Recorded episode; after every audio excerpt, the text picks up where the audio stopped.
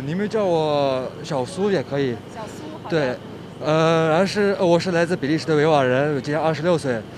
我来乌克兰的原因就是为了人道主义帮助，因为我想站到正义的一边，我不想和一些集权集权的人们站到一起。然后我看到那些视频还有新闻的时候，我心里有很不好的滋味，因为在新疆也有同样的很多少数民族也受同样受着同样的迫害，所以我想站到正义的一边。嗯，好的。呃，请问您是不是出生在新疆的维吾尔族人呢？对，我是出生在新疆乌鲁木齐的维吾尔族人。OK，呃，请问，那么你是呃已经呃离开了新疆维吾尔族，你你认识的家人和朋友里面有没有曾经被中国共产党关在集中营里边的呢？呃，有的有的，呃，目前我的家人已经都逃逃出来了，但是我还有朋友呀、亲戚的都有些人在呃集中营里，我们不能，我都我都快五六年了，都联系不上他们了。然后呃，就是有些时候吧，就是。我因为我的爷爷奶奶还在那边，我有些时候有想他们，可能打电话吧，打电话就有人监听，然后就些有些话都说不了，所以就心里不是滋味，心里很难受。呃，请问你有听说过新中国联邦吗？对，我在网上新闻上都听说过的。哦，你是在呃网上听说的？那你当时听说是一种什么样的感觉？你你对我们有多少了解呢？我的感觉，第一感觉是还有人。可以站出来为正义而战，然后还有很多人没事，还是没有被洗脑的，我为这感到很高兴。哦，那你有听说过我们新中国联邦的创始人郭文贵先生吗？呃，对，我听说过郭文贵先生的，对的。你你听说郭文贵先生在带领我们新中国联邦人去灭共，嗯、你当时的感觉是什么？我感当时感觉是，我我觉得希望还是很大的，因为中共的。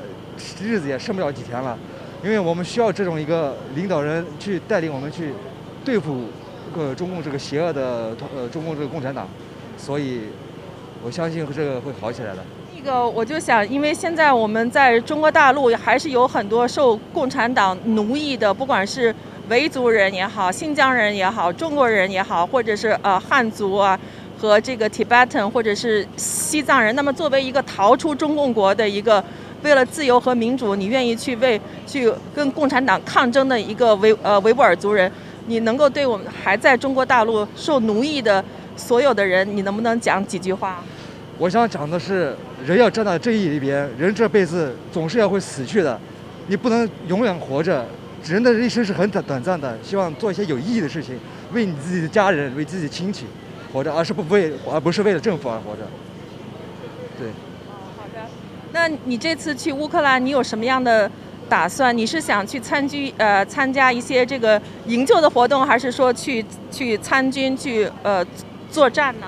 呃，我想去参加呃外国军团去参加呃去前线去战斗。呃，还可以的话，我想还帮助在当地人们呃人道主义帮助吧。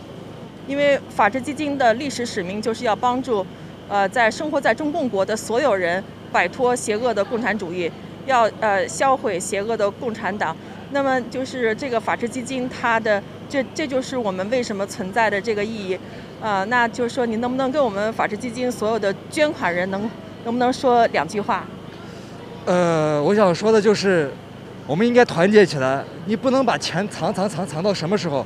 你不能为了个人利益而牺牲广大所有人的利益。我们是一个群体，团结才是力量会才变得很大，而不是要个体。所以。你你死，反正人是会去死。刚刚我也说到了，人是还是会是死去的。你钱还会留着的，不如把钱用到一个正义、更有意义的地方。呃，请你能不能跟我们所有的，还有很多受中共大外宣影响的，或有很多小粉红，能说两句吗？你是怎么样能够从这个纷繁当中，你能够找到正义的真实的这个力量的？我觉得在大陆里，还是在在国外的华人呀，我们受到中共迫害的人。我觉得他们都，他们个人自己都有也，人都很多人都很很聪明，只是他们不愿意去面对罢了，只是不敢说罢了。我觉得总有应该有人要站起来说，不说的话，他为什么坏人会变得这么坏？是因为我们这些老实人惯的，我们不惯他，他们也不可能变得这么坏。所以，我觉得我们不不不应该这么惯着他们，应该反抗他们。所以我们。在反抗这个中共暴政的路上的话，并不是一帆风顺，有很多人为此付出了巨大的代价。其中付出最大的代价的话呢，就是我们新中国联邦的创始人郭先生。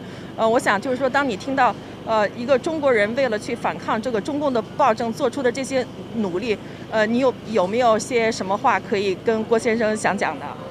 我想对郭先生说的是，一直保持这样，然后扩大更多的力量，就一起反共。